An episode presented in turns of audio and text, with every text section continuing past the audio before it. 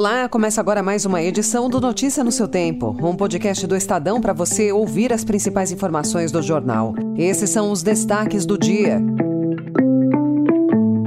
Votação no STF avança para só descriminalizar a maconha. Ministros do Supremo admitem rever orientação sobre foro privilegiado. E depois de ampliação do BRICS, China defende reforma do Conselho da ONU.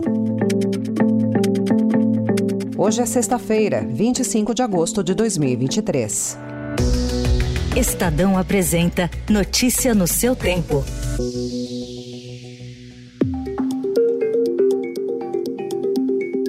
E em linha com o voto proferido no início do julgamento, eu quero destacar que é válida a opção legislativa pela proibição do porte de drogas, ainda que para consumo pessoal. Só estamos falando de que não se deve tratar como crime. Com um placar de 5 a 1, o entendimento de que somente o porte de maconha deve ser descriminalizado no Brasil avançou no STF. A sugestão partiu de Gilmar Mendes, relator do processo. Também ontem foi formada a maioria pela definição de um critério objetivo sobre quantidade de droga que diferencie usuário e traficante. O número deve ser de até 60 gramas para usuários, mas isso só será definido ao fim do julgamento. O ministro Cristiano Zanin votou por manter a criminalização embora seja favorável à diferenciação entre consumidor e traficante. O julgamento foi interrompido na sequência por pedido de vista de André Mendonça. A presidente Rosa Weber, que seria a última a se manifestar, adiantou, porém, a sua posição, porque vai se aposentar. Ela votou a favor da descriminalização do porte para uso pessoal.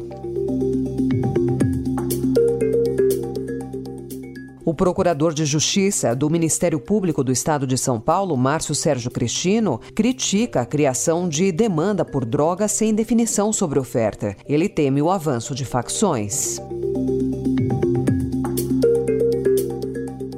A investigação das joias que coloca o ex-presidente Jair Bolsonaro no centro das suspeitas de um esquema de desvios de presentes diplomáticos acendeu o debate sobre a competência do Supremo Tribunal Federal para conduzir o caso. Pela regra atual, temas que envolvem ex-presidentes deveriam ir para a primeira instância. Segundo dois ministros ouvidos pelo Estadão, a tendência é que o STF rediscuta essa jurisprudência com grandes chances de voltar ao entendimento anterior.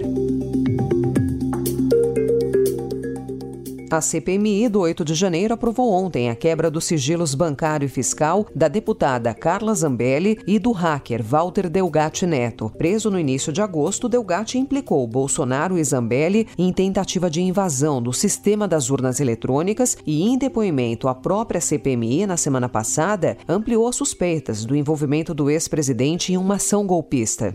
Quem pediu para o senhor tentar fraudar esse sistema?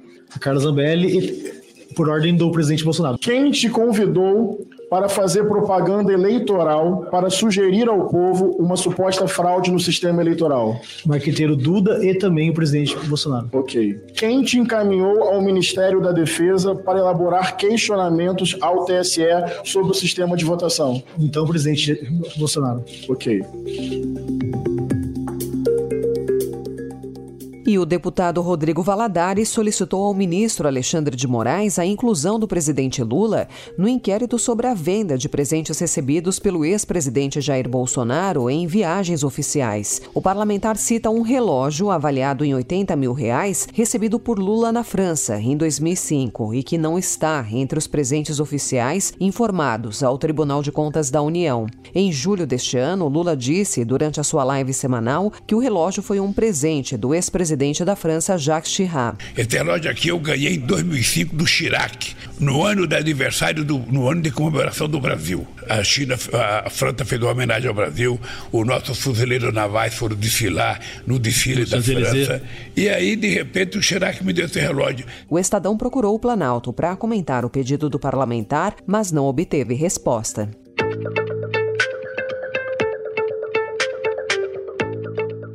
Chegando em economia, o Brasil vai precisar de investimentos de um trilhão de reais para alcançar os compromissos de redução de emissão de carbono até 2030, mostra estudo do Fórum Econômico Mundial em parceria com a consultoria Oliver Wyman, divulgado ontem em São Paulo. Uma das principais conclusões do estudo é de que os setores produtivos precisam de maior clareza sobre os caminhos que têm de trilhar para chegar às suas metas individuais de redução, que ainda não foram definidas.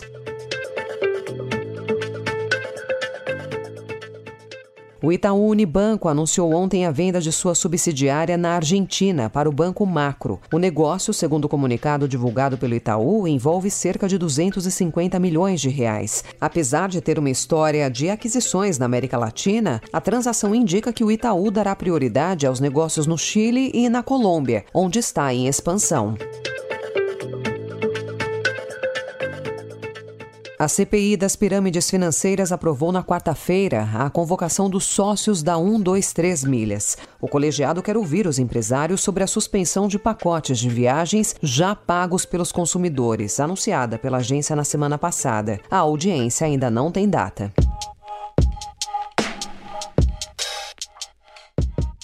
O Estadão também informa hoje que o alto índice de letalidade em ações policiais na Bahia tem chamado a atenção nas últimas semanas. Foram ao menos 36 casos no intervalo de cerca de um mês. Dados compilados pelo Fórum Brasileiro de Segurança Pública mostram que as ocorrências mais do que quadruplicaram desde 2015 e, comparativamente, a Polícia Baiana tem matado mais do que a do Rio de Janeiro. Ao Estadão, a Secretaria de Segurança Pública informou nesta semana que as mortes por intervenção policial policial apresentam um declínio no estado e também apontou para o alto índice de violência contra os policiais.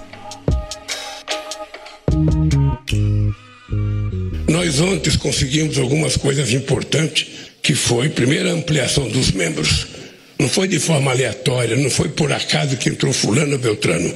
É porque eram as pessoas que estavam na fila há muito tempo pedindo e reivindicando. Outros países vão pedir e nós vamos fazer da mesma forma seletiva, criteriosa, escolhendo as pessoas de acordo com a importância geopolítica de cada país.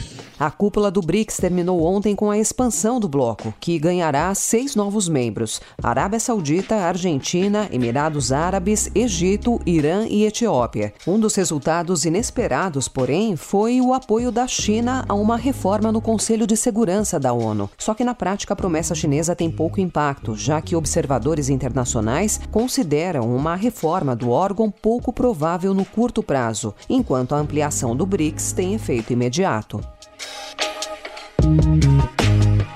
Em entrevista ao Estadão, Jimmy O'Neill, que é o criador do acrônimo BRIC, que são as iniciais de Brasil, Rússia, Índia e China, o S da África do Sul veio em 2011, diz estar desiludido com o bloco e surpreso com o fato de o Brasil ter aceitado novos membros. Ele conta que está quase a ponto de dizer que o BRICS acabou, questiona os critérios para a escolha dos novos membros e afirma que a expansão reduz a relevância do Brasil no grupo. Essa foi mais uma edição do Notícia no seu tempo, com a apresentação e roteiro de Alessandra Romano, produção e finalização de Felipe Caldo. O editor de núcleo de áudio é Manuel Bonfim. Obrigada pela sua escuta até aqui e um excelente fim de semana. Você ouviu Notícia no seu tempo.